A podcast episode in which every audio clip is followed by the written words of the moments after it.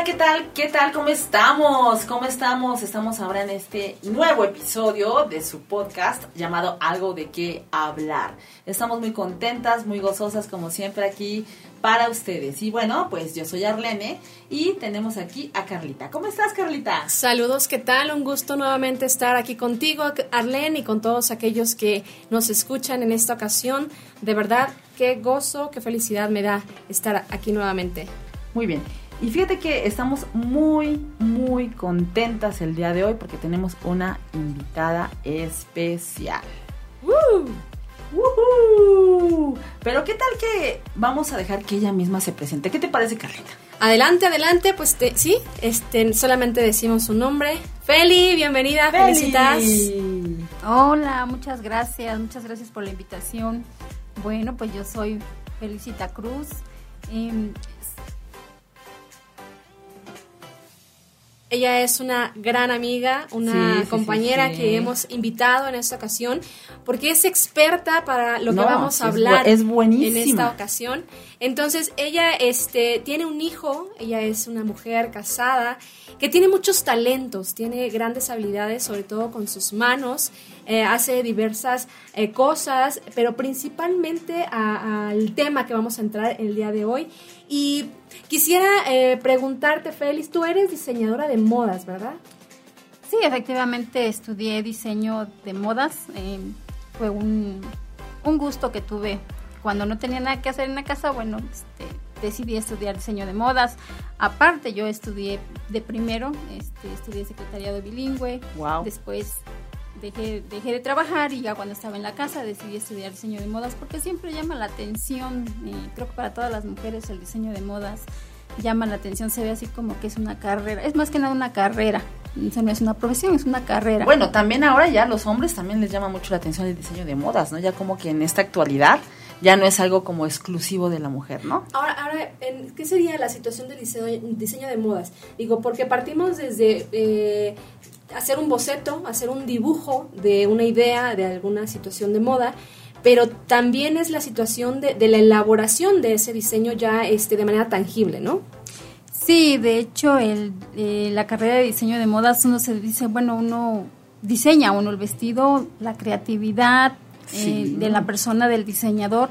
Como decía Arlene, ahora ya también los hombres este, ellos ahora hasta creo que sobrepasan a las mujeres en este en esta carrera porque diseñan de una manera espectacular tienen mucha creatividad eh, hemos visto casi la mayoría son diseñadoras son muy pocas diseñadoras las que están en el ámbito de este de, esta carrera. eso era como que en la época de antes no tenemos grandes diseñadoras en la época de antes de los 70 de los 80 pero como que ahora sí es cierto ya es como que más, más el sexo masculino. masculino. Entonces sí las mujeres eh, sí son diseñadoras, pero las grandes marcas siempre llevan hombres, nombres femeninos, masculinos. Ahí están presentes. ¿Y qué diseños, verdad? A veces, no sé si en alguna ocasión han tenido la oportunidad de, de quedarse viendo alguna video, este, eh, de una pasarela y de verdad es una cosa impresionante todo lo que se mueve alrededor de esta situación del diseño, de, de, la moda, de las prendas. Fíjense si yo no estoy un poco medio rara o algo así, pero yo sí he visto también las pasarelas, pero hay unos diseños que yo veo que digo, ay Dios mío. Eh, bueno, yo no sé, a lo mejor yo soy muy ignorante en ese tema, ¿no? Pero el otro día vi que pasó una mujer con un bote así de plano puesto y cosas así como muy extrañas que yo creo que solamente ustedes como diseñadores de moda dicen, ¡guau! ¿No? Platícanos. Bueno, es que no todo lo que pasa en pasarela se ve en la calle. Claro, en, la, en la pasarela hacen diseños para teatro, eh, solamente para la pasarela, y hay pasarelas exclusivas para la para la venta en la calle. Ay, me hubieras dicho, ya te iba a traer el bote para que me hicieras algo, a ver qué hacías con el bote. Hay, hay a veces como tendencias. Sí, sí. También hacen eh, pasarelas con alguna temática en particular. Yo he visto algunas que hacen como campañas o pasarelas exclusivas en apoyo a la situación de la naturaleza. Entonces, por eso hacen luego cosas tan extravagantes que como, como árboles, ¿no? Mm, no se portan en lo cotidiano, ¿no? En la vida rutinaria. Sin embargo, es bueno conocerlo. ¿No? Porque a veces dices, bueno, ¿y por qué? O sea, todo, todo tiene un propósito. Sí, todo tiene un porqué. Eh, en el... No, ustedes no crean que los diseñadores son los que se inventan todo, ¿no? Atrás de los diseñadores hay otra profesión que se llaman hul- hunters. Oh. Entonces estos hombres se dedican a salir a las calles, a ver la gente que compra, que como viste, y esas personas tienen una carrera, entonces ellos son contratados por las grandes marcas, por los diseñadores, y de ahí es donde se basan para presentar una colección, para ir por una tendencia. Ya sé qué tipo de personas son. Sí, sí, sí conozco. Son Hunt- cazadores. Hunters es como cazadores, Sí. exacto, significa cazadores.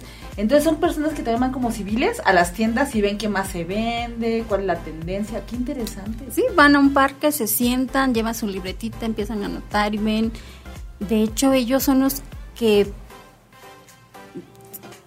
dan las tendencias, Mira, ¿sí? Eh, y ya después los diseñadores compran lo que ellos venden porque es una carrera. Entonces ellos compran lo que estos cool hunters este, Wow. recaban y, y es ahí donde parten todo. Por eso es cuando pasan las pasarelas dicen, ¿por qué casi todos son iguales? O sea, ¿por Tienen más se parecidas, parec- ¿no? parecidas. ¿Por qué? Porque ahí es donde vas a ver la tendencia o la moda que va a salir.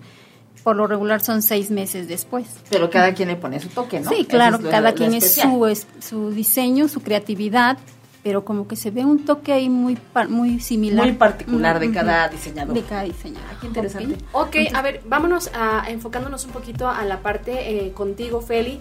Obviamente es impresionante hablar de, de todo esto que obviamente se mueve a nivel mundial y con grandes personas, a veces marcas muy reconocidas. Pero vámonos a, la- a lo más eh, común como nosotros. Eh, tú estudiaste diseño de modas. En esa situación, ¿a qué te enfrentas tú dentro de tu profesión, dentro de, tu, de- de este oficio, de este trabajo? ¿Qué, ¿Qué pasa? Yo recuerdo que a veces, no sé, yo, yo no soy muy diestra para coser. O sea, sigo, sigo, sé poner botones, o los cierres, la bastilla, pero hasta ahí, o sea, ya para inventarme algo, luego una de mis hijas, este, desde chiquitita, me decía, hazle un pantalón a mi muñeca, o un vestido, y yo decía, ay, y a mí me ¿Cómo se costaba mucho trabajo. O a veces nada más le, le pegaba hasta con silicón, a manera que O quedara la faldita, ¿no? Sí, o sea, porque pues la verdad se necesita habilidad, se necesita, como dices, este creatividad. Entonces, ¿a, qué- a qué te has enfrentado tú con esta, con esta carrera? Bueno, cuando tú estudias la carrera de diseño, obviamente llevas muchas materias que te van a servir para crear un vestido o cualquier prenda. Entonces ahí llevas eh, dibujo, llevas colores, llevas trazo plano, cómo vas a, qué trazos vas a necesitar para crear un vestido, eh, llevas alta costura. ¿sí? Entonces, pues son varias materias las que tienes que estudiar para poder hacer un, un vestido.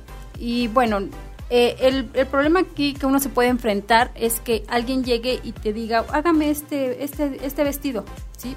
Obviamente ya es de, un, de otro diseñador.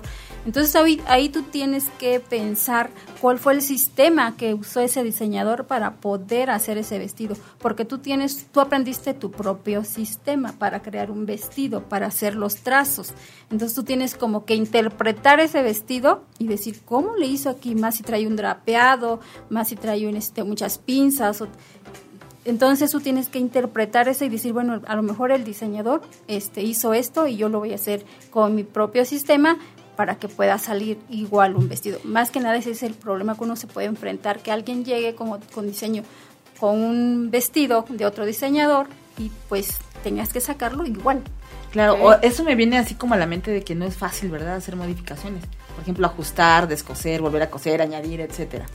Pues claro que no es fácil, eh, porque a veces pues las personas o son talla más grande de la talla que llevan para arreglar o son talla más chica. Cuando es más chica, bueno, pues hay, hay de tel- como dice tela de donde cortar, ¿no? Pero cuando la persona es, es Más llenita. más llenita, tiene una talla más grande, pues entonces ahí hay que pues ingeniártelas y, y- y sacar- Añadirle un poquito. añadirle un poquito de tela, ¿no? Entonces, pero bueno, eh, eso es lo que uno tiene que hacer, la creatividad para que se vea y se vea bien y se vea como si fuera del mismo vestido y que no se vea parchado ni se vea remendado ni nada. Entonces ese es el... Oye, Yo- Feli, perdón, yo tengo una duda. Eh, hay algunas tiendas en las que vas y yo digo, bueno, pues yo soy mediana, porque bueno, eh, sí, sí, no estoy tan delgada, pero digamos que del talle no soy tan ancha. Entonces regularmente soy o chica o mediana. Entonces voy a una tienda y digo, ay, chica, y luego me la pongo y pues parece como tamal mal amarrado, ¿no? No, pues entonces soy M. Y luego voy a otra tienda, M. No, pues me queda inmenso. ¿En qué se basa Feli para eh, determinar las tallas? Grande, chica, mediana, no sé. Bueno, nos, eh, te, como te comentaba hace un momento, cada quien aprende de acuerdo a, la materia y, no todas las medidas son iguales, cambian en diferente país, cambian, de, o sea, ahora sí que los diseñadores tienen que ver el tipo de persona a la que les van a diseñar, entonces las, las medidas cambian y a veces uno piensa que dice, no, yo soy talla chica, pero la realidad es que es una talla más grande. Lo que pasa es que ahí nos engañan un poco. Ay, no para así que conmigo, tú Feli. llegues y digas, Te es que sientas yo soy- bien. Ya, para ya, que tú ya. te Me sientas sentir bien. mal. Ah, Sí, sí. Ya soy talla chica, pero Sí, realmente hay chica, que Sí, disfrazar, no, ¿no? o sea, sí. No, Entonces, pero- por eso es que cuando tú llegas y te mides una prenda, no te queda porque ahí es donde está el detalle de que las tallas son diferentes. Claro. No, a- aparte que tú dices, ¿no? Es muy cierto, si la ropa viene de otro país, Exacto. la, la complexión que tiene la, la persona, hombres, mujeres, en ciertas zonas es completamente diferente. Aquí el cuerpo de- del mexicano en general, pues es más robusto, eh, la mujer es muy caderona, eh, cinturas pequeñas, pues relativamente, aunque hay como países donde a lo mejor son muchísimo más altos, no tienen caderas tan pronunciadas, tienen poco busto, entonces va a depender Por ejemplo, mucho ropa europea, venga. ¿no? Ropa que venga de Europa, pues vas a encontrar tallas como que ni te van a entrar, ¿no? La ropa que venga de Estados No, Unidos o te va a quedar muy larga, tal vez te, te ajusta súper bien de la cintura, pero te, te sobra, te Ah, sobra sí, lo es largo. verdad. Porque Sí, las pues, son- mangas, son, las mala- mangas, más es altos, verdad. ¿no? Por ejemplo, la ropa que viene de China, los asiáticos, son más delgados, más bajitos y como que un poco la- la- las prendas más detalladas tienen más forma que la Mm, ropa americana, porque la ropa americana, si nos damos cuenta, hay mucha gente eh, llenita, gordita, se puede decir, y muy alta. Entonces, si tú te compras una blusa, las mangas te quedan súper largas. ¿Por qué? Porque son altos y largos, Más las amplios. Sí, más sí, amplios. Entonces, sí, es que la moda se debe de hacer de acuerdo al país, ¿sí? O al, al lugar de donde tú vas a lanzar Entonces, tu colección. Dado todo esto, vamos a deducir que es más fácil hacer uno nuevo, ¿no? Pues sí, porque le tomas medidas a la persona y de ahí te vas a te sale mejor el trazo a querer ajustarlo, ¿no? De hecho, déjenme les cuento. eh, yo, eh, eh, bueno, a veces me gusta algo, ¿no? Veo algo en algún lugar y eh, no encuentro la talla que yo quiero. Me lo mido y no me queda y tengo que hacerle ajustes. Y de verdad, una de las personas que me encanta ese tipo de trabajo de ajustes y que me quede ahora sí que a mi medida, este, ahora sí que mi modista, mi diseñadora de modas favorita es Feli, porque de verdad hace unos trabajos bonitos. No es nada más simplemente como tú decías, Feli, el cortar y, coser y ya, no, te lo hace, te hace buenos acabados, buenas terminaciones. Y yo creo que también eso es importante, ¿no? Si, si vas a hacer un trabajo como estos, lo hagas bien. Porque digo, yo a veces veo letreritos en algunas casas donde te dicen se aplican cierres, se ponen esto y se hacen este, bastillas, pero a veces el trabajo no es tan lindo. Entonces creo que sí parte mucho de lo importante de haber aprendido, de haber estudiado, de haberle dedicado tiempo para hacer las cosas bien hechas. Sí, Carlita, tienes razón. Mira, a mí me gusta mucho cuando voy a arreglar una prenda, este, ver primero cómo está cortada y dónde le voy a agarrar, porque si no después ya no sé dónde va a quedar bien. Entonces a mí me, me gusta mucho eh, tratar de dejarlo casi igual como viene la prenda. Entonces, para que no se vea pues que le, le- le aumentaste o le quitaste. Que se vea raro, ¿no? Ajá, entonces eh, a mí sí, y sí es cierto, o sea, me ayuda el que yo haya estudiado diseño y modas, el que yo haya llevado cor- corte, eh, trazo plano, para que yo pueda ver en dónde lleva la pinza, en dónde lleva el ajuste, en dónde va, a dónde se va a coser. A veces hasta el más mínimo pedacito de tela tienes que reservar para que no te falte tela y no tengas que añadir. Entonces, eh, yo he visto trabajos de algunas otras personas, bueno, a lo mejor nada más estudiaron corte y confección y pues no es lo mismo, ¿no? Entonces, Claro. eh, se ve, ¿no? Se ve la diferencia, pero a mí sí, eso es, eso es una de las cosas que me gusta, que cuando voy a arreglar una prenda, que quede casi igual, o sea, por eso lo primero la reviso, la veo, me tengo que este, Ingeniártelas. in- ingeniármela, pero también aprenderme cómo está cosida, Cómo está porque yo a la hora de descoser, obviamente eso ya se desaparece y tengo que volverla a dejar, entonces tengo que acordarme O sea, cómo que revisas venía. el tipo de... de- Sí, de cómo viene cosida, cómo viene pegada, cómo viene unida, dónde. Ah, Ahí Entonces, sería como un tip de tómale foto antes, como los, Sí. los que se dedican a la electrónica y a la electricidad, que Ya a veces tienen que, la foto. que desarmar algún aparato Sí. y toman fotografías a manera que vuelvan a poner las piezas donde deben de ir. Y Hay no- gente muy hábil que ya las tiene muy memorizadas, sobre todo si es el mismo este objeto. Pero eso es bien importante, yo creo, Feli, la parte de observar, de ver cómo está hecho para que quede algo bien y no se vea diferente. De hecho, tiene razón, Carlita, porque yo es lo que ahora hago ya con el celular. Es lo que ahora hago. Cuando hay cosas difíciles, le, tomo foto. Sí, para que no se me olvide cómo estaba al principio. Entonces, Fíjate que a nosotros nos pasó en una ocasión, eh, ahora con las, en las escuelas, ¿no? Están los bailables y pues tienes que mandar a hacer los, los vestuarios o a veces pues hay tiendas eh, donde ya se dedican a la venta de, estos este, vestuarios. Si tú compras de estos vestuarios que ya están fabricados, que son como este venga por los 30 del, del, grupo. Talla 8 y todos La hechura es malísima y pasó el bailable ya se está descosiendo o, la, la, costura que hicieron fue como que todo rápido esta manera de sacar toda la cantidad el botón se bota. Y en otra ocasión nos tocó que este mandamos a hacer unos vestidos con una diseñadora y de verdad tú notas la calidad del trabajo. Es un vestido que se lo han puesto mm. varias veces mis hijas y sigue bien y todavía te lo entregaron así súper planchadito bien hecho. El precio obviamente fue un poco más elevado pero el trabajo valió la pena. Entonces creo que es un trabajo de mucho esmero, de mucho esfuerzo y que tiene que ser también bien pagado, ¿no? Sí, claro. Porque de alguna manera se queman las pestañas las diseñadoras, ¿no? Y para hacer trabajos pues bien hecho, porque si no pues ahí ya no ya, no, sería bueno, ¿no? Mira qué importante porque también hasta para la tela es importante que eh, sea una diseñadora que sepa administrar bien la tela porque luego hay veces que te dicen, necesitamos tres metros, ¿no? Y ahí vas con tus tres metro, metros y te habla y te dice, ay, ¿qué crees que un metro más? No alcanzó. O sea, no, por eso tienes que visualizarlo desde antes y ser administrada también. Calcular, calcularle bien. También, cuando vas a hacer algo tienes que ver cuánta tela, o sea, ahí tienes que sacar tus cuentas y cuánto de tela vas a ocupar. O sea, realmente no puedes decir que te faltó tela o o que te sobró tela, porque tampoco es desperdiciar tela. ahora, ahora este, cuando vienen al doble ancho y no sé qué tanto, o uno dice, ay, sí sale de aquí, o sea, porque uno pues no sabe, ¿no? Y, te dice la diseñadora, no, es que no va a salir. Tú sí, pues si nada más va a ser como medio metro ahí que dé la vuelta. Y le pone una bastilla. Y dices, no, o sea, porque ustedes, pues ahora sí que saben lo que verdaderamente se necesita para hacer un, un trabajo bien hecho. Por ejemplo, una, una falda circular, piensan que se lleva muy poca tela, pero es lo que más tela se lleva y se desperdicia un poquito de tela. Bueno, no se desperdicia porque después puedes ocupar todo lo que te, todos esos restantes en otras cosas. Pero realmente una falda circular, doble circular, no, pues es bastante tela sí se lleva bastante tela. Ahí sí. Em, en una ocasión eh, estaba preguntándole a una de mis hijas, porque Feli, tú me comentaste eh, una idea que traes ahí, la vamos a comentar más adelante, y me, decías, ¿no? Oye, eh, tus hijas les interesará coser, y pues yo voy ahí con mis hijas y les digo, oigan, este, ¿quieren, ¿quieren aprender a coser? Y una de ellas me dijo, no, yo no quiero coser. Y, y le pregunté, le digo, ¿por qué no quieres aprender? Dice, es que, este, pues hay que parchar cosas. Y pues ella se metió mucho a la situación del tejido y de verdad es buenísima, lleva, lleva poco tiempo, ahí está con otra maestra de arte también, ahí en alguna ocasión la vamos a invitar también, ella se llama Martita. Y, este, y pues bueno, le, entró la situación del tejido. Pero ella me decía que no, que no quería aprender a coser porque para ella era, era como parchar cosas. Y yo le dije, no, es que coser no es parchar cosas. Creo que se imaginaba, o eh, la idea que ella tiene, es ese trabajo donde van uniendo retazos.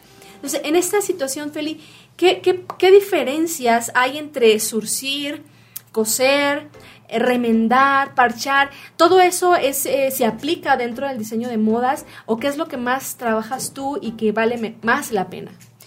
Bueno, realmente dentro del diseño de modas pues no entra como tal el surcir, entra el coser, porque el coser, eh, si uno quiere una definición, según es unir dos telas con puntadas, con coserlas con una aguja y enhebrada, no con hilo. Eso es coser, y eso lo hace pues todo el mundo porque tiene que unir telas para poder crear un, un vestido o cualquier prenda. Bueno, el surcir, esto ya entra dentro de algo que se rompe, Tal vez tú tengas una prenda que dices, esto se usaba mucho con los señores de antes cuando usaban trajes. Si llegaban a, romperse su traje, su pantalón, pues obviamente porque lo utilizan para su trabajo, ellos mandaban surcir, antes había un, surcido invisible que les decían, entonces agarraban de un pedacito de tela, le cortaban de por ahí donde no se viera y ese pedacito de tela tenían que sacar los hilitos y haz de cuenta que tenían que volver a tejer esa tela y se veía como si no, no pasara nada. Eso, eso, se hace a mano? a mano, eso lo tienen que hacer.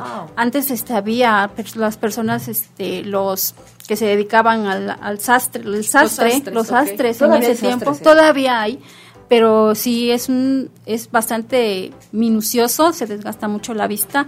Eh, yo tengo a mi esposo que algunas veces llegó a mandar a surcir invisible algunos trajes. Entonces, este, eso es surcir, parchar, pero de alguna manera que se vea como si la tela no le hubiera pasado nada. Que fuera una sola pieza. Una sola pieza. artesanal se Ujú. oye eso, ¿no? sí, ¿Sí? es muy delicado y es muy bonito, pero pues ahora sí que Porque había, también había depende de la tela, ¿no? Requiere Hay una tela que es como poliéster, no sé qué, pero No, es pues, así ya como no. que se, eh, se va rápido. Creo que eso Sí. también lo hacían con los calcetines, ¿no? Que le hacían con el huevito y, y se Un dedicaban hueso de a, aguacate o de mamey, ¿no? Luego también. a- tapar, a, a cerrar los hoyitos de los calcetines, ¿no? Y ahora Sí. ya se rompió, ya, Ya. tíralo. No, pues sí, porque ahora son, pues es moda que rápido se desecha. Sí, porque también ya, el, la- ya son más El baratos material, antes. sí. Ahorita ya son mucho más Ahora la otra es este remendar, bueno, viene casi siendo lo mismo, pero esto ya es poner un pedazo de tela sobre algo que está roto. Ujú. Quiero comentarles algo de la, de, de la palabra parchar. No es parchar, es emparchar. Oh. Sí, porque la palabra parchar tiene otra definición aquí, aquí en México. Sí, tiene una definición, se va más por el sexo. Entonces, esta palabra de parchar en Argentina este, dice que es para manosear a alguien. Entonces, esta palabra de parchar en el diccionario de la Real Academia acá, este, no es parchar, es emparchar. Cuando Mira tú dices curioso, que vas a llevar una prenda a emparchar, porque parchar tiene otra ¿Y, definición. y cómo, cómo lo usamos mucho, no? Eh, Hasta dices, ve a la papelería por un parche para parchar O sea, que ese, ese es un pantalón, ¿no? emparche. Emparchar. Seguramente la de la papelera se va a reír de mí porque no creo que sepan muchos que la real Claro. Lo correcto, la palabra ajá, palabra correcta. es emparchar. A lo mejor si nos escuchan de algunos otros países o de otros estados, sí, ya saben que a veces las, aclarar, las palabras tienen otro significado en otros lugares. No, qué bueno, qué Entonces, bueno emparchar, pues sí tiene una connotación más sexóloga ahí, entonces es emparchar. Ujú. Ok. y, y para entonces el, el La emparchar importancia es de hablar poner- bien, muchachos. El, el emparchar entonces es poner esa pieza de tela sobre otra. Sobre algo que esté roto. Emparchamos. Sí, emparchamos. Ok. Y em, vamos, a, vamos a imaginarnos, no sé, de repente llega una persona y te dice, a ver, señora Felicitas, yo este, quiero que usted me, me, me emparche o quiero que usted me arregle esta prenda. Yo he escuchado a algunas personas que tienen la playera favorita. Esa Ah. playera de la que no se quieren deshacer. Mi mamá tenía un pantalón de mezclilla que en una ocasión nos pusimos a hacer limpieza y nos encontramos ese pantalón, un estilo muy este, de, los 80, así muy ajustado a la, parte de arriba y acampanado. Me encantaba ese pantalón y lo usé y lo usé y lo usé y se fue desgastando la, la tela. Lo mandé a arreglar, creo que una vez, porque me encantaba. Este, llega un momento que de plano el pantalón ya no tenía más, más función.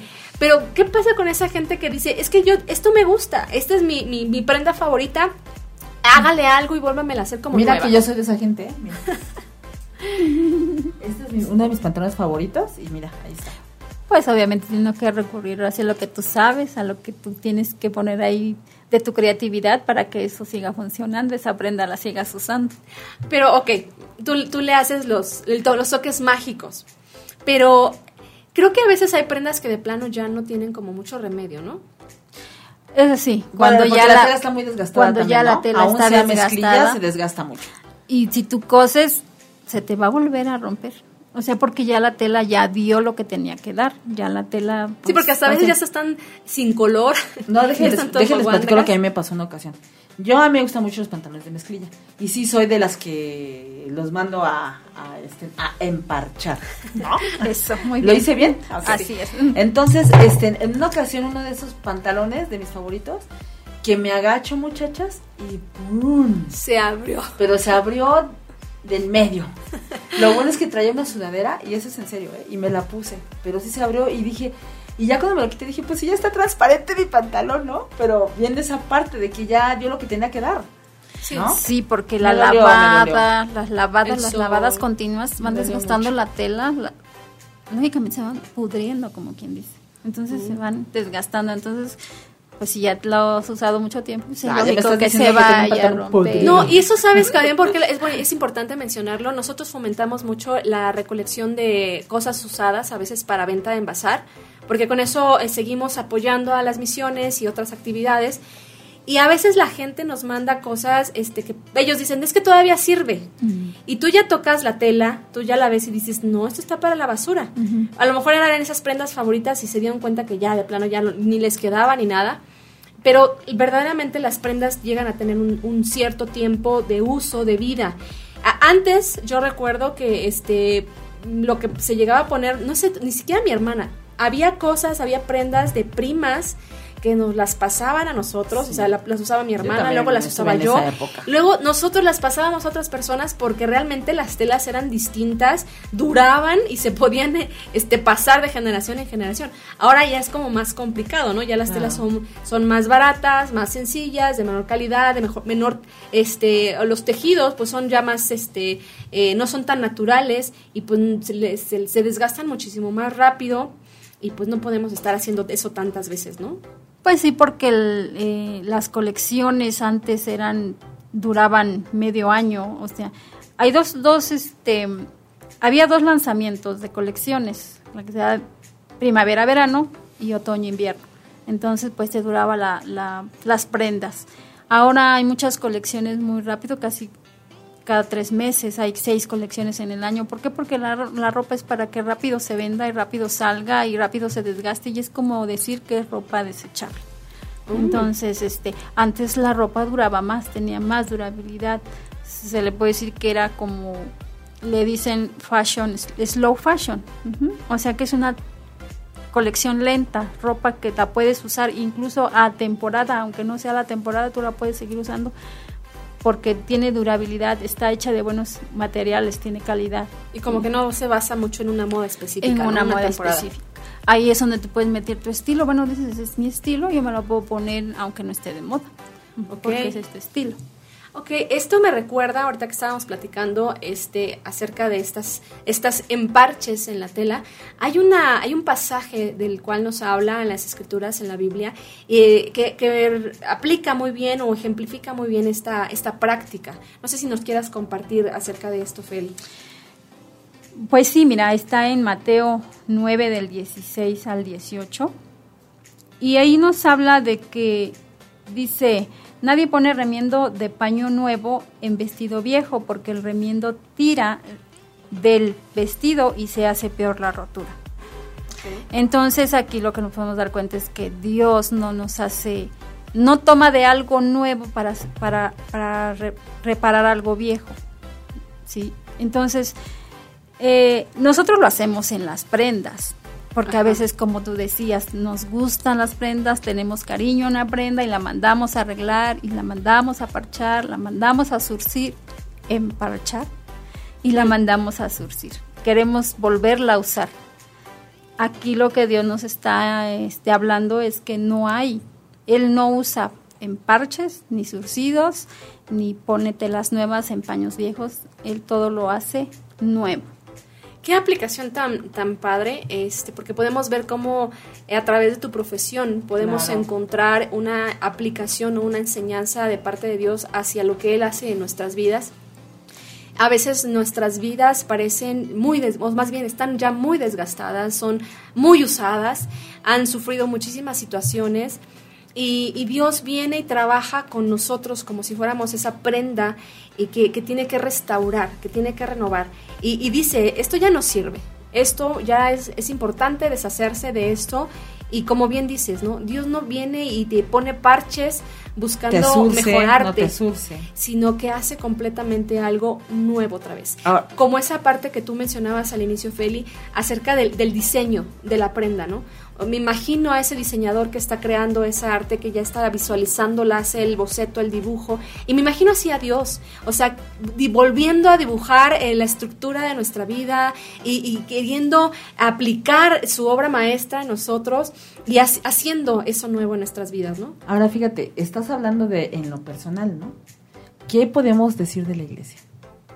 Wow, ¿no? Les quiero comentar Efesios 5, 26 y 27 Dice, para santificarla, habiéndola purificado en el lavamiento del agua por la palabra, a fin de presentársela a sí mismo, una iglesia gloriosa que no tuviese mancha, ni arruga, ni cosa semejante, sino que fuese santa y sin mancha. Qué importante es esto para el Señor. de hecho nos habla acerca de cómo va a venir a ser por su iglesia Claro. y dice que él viene por una iglesia con una vestimenta limpia, con una vestimenta sin arruga, eh, pulcra, este, Resplandeciente. santa, resplandeciente. Entonces vemos eh, la calidad de las cosas que Dios obra y hace en las vidas. Y de nosotros, específico, ¿no? porque dice del lino fino. O sea, ¿de qué estamos hablando? ¿Qué nos puedes decir del lino? Este, Feli. Pues sí, el, lino es una muy fina, tela ¿no? muy fina, es de este, fibras naturales, muy bonita, este, es muy de muy cara, no muchas personas usan prendas con, con lino. Este es para este lugares más calurosos porque es fresca. Obviamente cada quien, cada pro- este comerciante o productor que pueda hacer este tipo de telas, pues hay diferentes, ¿no? Pueden- Calidades, calidades en este tipo de telas de lino. En, en los países de Oriente pues son muy usadas, son muy bonitas, muy, Muy cotizadas. muy cotizadas y muy elegantes. O sea, es decir, que el Señor no te va a vestir de cualquier cosa. con cualquier tipo de tela. Ahora, este, creo que también podemos aprender mucho en esto. Acuérdate que aquí en tu podcast es algo de qué hablar y todo lo que hacemos en nuestra vida cotidiana tiene algo que podemos encontrar Dios en medio de esto. Y bueno, estamos hablando acerca de cómo podemos ver el trabajo que Dios hace en nuestras vidas a través de este oficio, de esta profesión de diseño de modas. Y esa es la parte de Dios. Pero vamos a hablarlo acerca también de, nosotros como personas. Creo que también eh, podemos aprender acerca de lo que tú nos comentabas, acerca del, quitar, del cortar, del, descoser, volver a coser, de- del restaurar una prenda, de- de- del emparchado. Y creo que eso aplica para nosotros como personas. Efectivamente, tal vez nosotros, nuestra capacidad humana está limitada y no podemos reconstruir algo nuevo como Dios lo hace tan perfecto, tan, tan bueno, tan de excelente calidad. Pero nosotros en la vida, en nuestras relaciones sociales, en, en nuestra, en nuestra forma, en cómo nos conducimos con las demás personas, a veces necesitamos aplicar estos principios de la costura, ¿no? Necesitamos a veces eh, cortar relaciones que, que nos hacen daño, necesitamos volver a unir situaciones que tal vez hemos este, roto que hemos este, destruido y necesitamos bus- buscar nuevamente la restauración. Y si queremos un surcido invisible, tendría que entrar un perdón tremendo. Requiere esfuerzo, requiere dedicación, requiere esmero. Eh, el emparchado también podemos aplicarlo y poder eh, corregir esos, esos daños, esas heridas tal vez que hemos provocado y, y buscar la manera de, de resarcir el daño, de, de restaurar nuevamente algo que hemos hecho, tanto para otras personas como en nosotros mismos. O quizás el parche puede ser un recordatorio en tu vida de lo que el Señor ha hecho. No me viene a la mente Pablo, ¿no? De que este, en el aguijón del que él siempre habla. En realidad no sabemos qué era el aguijón, si eh, unos intérpretes de la palabra dicen que bueno puede ser este, en algo en la espalda, algo en el pie, no sabemos. Pero de que era algo que a él le recordaba lo que era Dios para él, también puede ser un emparche, ¿no? En nuestra vida. El recordarte siempre de dónde el Señor te sacó y para qué fuiste creado. Y lo importante aquí es ver que Dios hace las cosas nuevas, ¿sí? Ah, nosotros lo hacemos aquí en la costura, en las telas, podemos usar una tela nueva o algo viejo, pero Dios no hace eso, Dios hace algo nuevo, eh, todo lo vuelve a, a reconstruir de manera, Él es creativo, Él es un Dios creativo. Y entonces nosotros agarramos esa creatividad también para hacerla en nuestro nuestra profesión, en lo que nosotros sabemos hacer. Entonces, si es cierto, Dios hace todas las cosas nuevas, utiliza materiales nuevos y como decían ustedes en cada punto, ¿no? Surce, emparcha, eh, cose, une y creo que Él es el único que puede hacerlo. porque también te añade, Añade. dones, ¿verdad? Y aquellas habilidades, talentos que añade, tienes. te añade a una familia que tal vez no Exacto. tengas, te añade gozo cuando estás triste. Te añade te- madurez cuando vas en el camino del Señor aprendiendo. Wow, qué Ajá. interesante, qué padre. En todo, en todo lo que nosotros hagamos, en todas las profesiones, en todo lo que haces de manera circular, en tu casa, en la calle, en el trabajo, de verdad, en todo podemos ver la mano, La mano de, de Dios. Dios. cómo actúa. Y, y si hay algo que no entiendes, hay mucha gente que a veces ha, ha leído la Biblia y dices que no lo entiendo y siempre una recomendación es aplícalo a lo, a lo cotidiano. Bájalo, ¿no? A lo práctico. Y ahí vas a poder encontrar... Bájalo a lo terrenal. Cómo Dios se está moviendo, cómo Dios obra en medio de eso. Y de verdad, o sea, Dios podemos sentirlo, experimentarlo en todo lo que hacemos como personas. Sí, de hecho yo cuando estoy siempre arreglando una prenda o poniendo algún parche, siempre me acuerdo de este versículo, no sé por qué. Siempre me acuerdo porque es muy... Eh, se parece mucho a lo que hago, ¿no? O sea, dice, él no pone este remiendo. nuevo o un paño nuevo en algo viejo. Entonces, siempre me estoy acordando de eso cada que estoy haciendo algo, algo así. Y eso es algo muy interesante. Siempre que estamos haciendo algo en la profesión que nos desempeñemos, siempre tener en la mente el Señor. ¿Qué ¿Cuál es su propósito? ¿Qué es lo que quiere que hagas con tus manos para Él, no? Pues qué bendición, de verdad, definitivamente ha sido algo increíble el poder aprender eh, de lo que tú haces, Feli. Este, yo creo que todos podemos llevarnos un aprendizaje muy importante para nuestras vidas en esta ocasión y recordar, recordar que todo lo que hacemos, sobre todo nosotros que hemos tenido la oportunidad de conocer de Dios, de verdad, todo lo que hacemos, Él siempre nos invita a hacerlo bien, hacerlo con, calidad. Yo les mencionaba que Feli lo que hace lo hace bien. Eh, se toma el tiempo, se toma el tiempo para hacerlo. Entonces, de verdad, eh, yo recomiendo mucho su trabajo porque lo hace muy bien. Y con esto, eh, compartirles, todavía no hay fecha, ¿verdad, Feli? Todavía está ahí pendiente. Pero algo que quiere hacer Feli para aquí, para con nosotros, ahora sí que es una primicia de poder avisar. ella quiere enseñar, quiere enseñar a otras personas. Ella ha pensado mucho en adolescentes, en jóvenes, pero va a estar abierto al público en general, más bien a toda edad que quiera aprender los principios acerca de la costura y pues ella es una profesionista en esta área y quiere compartir sus conocimientos, sus habilidades creativas con sus manos y poderlo enseñar a otras y nuestras personas. de la tercera edad también. A todos, está abierto, va a, estar abierto para todos. Wow, qué increíble. Sí, porque si tú aprendes algo, obviamente te ayuda para tu economía, para eso es lo que lo aprendiste, ¿no? Para tener buenos ingresos. Sin embargo, llega el momento en que dices, por ejemplo, yo me cuesta un poquito de trabajo por mi vista. Entonces, como que estoy disminuyendo un poco ese trabajo. Entonces digo, ¿para qué necesito todo lo que sé? Bueno, entonces vertirlo en alguien que quiera aprender y ponerlo en práctica. Si tú eres una ama de casa y dices, bueno, siquiera para que yo sepa cómo voy a remendar, cómo voy a surcir, cómo voy a emparchar, tal vez no lo vas a ocupar para un negocio, o quizás sí, ¿por qué no? Si vas a abrir un negocio. entretenimiento se puede hacer, ¿no? Se puede, o hacerlo bien, te digo, yo sé hacer algunas cosas, pero hacerlo así bien, bonito, pues creo que tengo todavía mucho que aprender en esa parte. Y estaría abierto para hombres y para mujeres también. Entonces, este, eso es lo que yo, mm, Dios puso en mi corazón y decir, es que si un día llego a faltar, me voy a llevar todo eso. Mejor que alguien lo, lo aprenda, se lo voy a enseñar y pues que esto continúe, ¿no? Súper bien. Aparte que ahorita que dijo de la vista, me acordé también de las agujas, ¿no? Que tienen diferentes ojales. Todo eso es interesante Son diferentes agujas, o sea, no nada más es una, para telas elásticas, para telas gruesas, para telas delgadas, muy delgadas. O sea, se usa en infinidad de, de, elementos en esta profesión. Muy bien, pues estén muy pendientes porque aquí en este espacio vamos a informar cuándo estarían iniciando esas clases.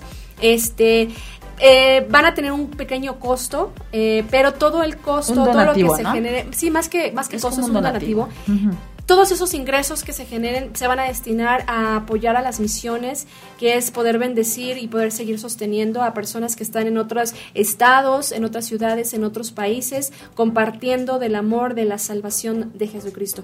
Entonces estén muy pendientes para que cuando les avisemos la fecha te puedas inscribir y este puedas tener una super maestra junto con otros maestros de, de manualidades, de talento, de creatividad que van a estar también en estas en estos tiempos, en estos talleres Fíjate que te tengo... Ah, bueno, adelante. Ibas a comentar algo. No, ok. Bueno, eh, yo les tengo una excelente noticia. Este no es el único programa, el único podcast que vamos a tener con Feli. Ok. Este es el episodio 1. Así que la próxima semana estén bien pendientes para el episodio 2, ¿verdad? Número 2. ¿Qué te parece, Feli? Si pues nos harías ese honor. enseñar, pues lo, lo enseñamos. Y claro que quieren aprender algo, pues lo que sé, aquí está para vertirlo en aquellos que quieran aprender. Muy bien. Muchísimas gracias, Feli, de verdad que te bendecimos. Muchísimas gracias por la invitación y vamos a estar bien pendientes. Por bien haber aceptado la pendientes, claro que invitación. sí, No, sí, pues sí. muchas gracias a No, por la ustedes. invitación a su curso. Ah, que sí, sí, sí, sí. o sea, ella está invitando al curso, ¿no? Nos Pues invitamos mutuamente. Así es, todos los que quieran aprender aquí. Este, después ya daremos detalles, ¿no? Porque Sí. realmente ahorita esto es todavía como está por ahí como planeándose, planeándose, cocinando. cocinando, pero pues ya Carlita dará, dará más detalles de todo esto. Ah, pues muchísimas gracias, Feli. No, gracias a Este, ustedes estamos por la bien contentos, bien contentas aquí. Bueno, pues nos despedimos. Este fue un episodio más de Algo de, qué hablar. Hasta luego. Síganos por Radio Núcleo 180 y por Spotify. Hasta luego.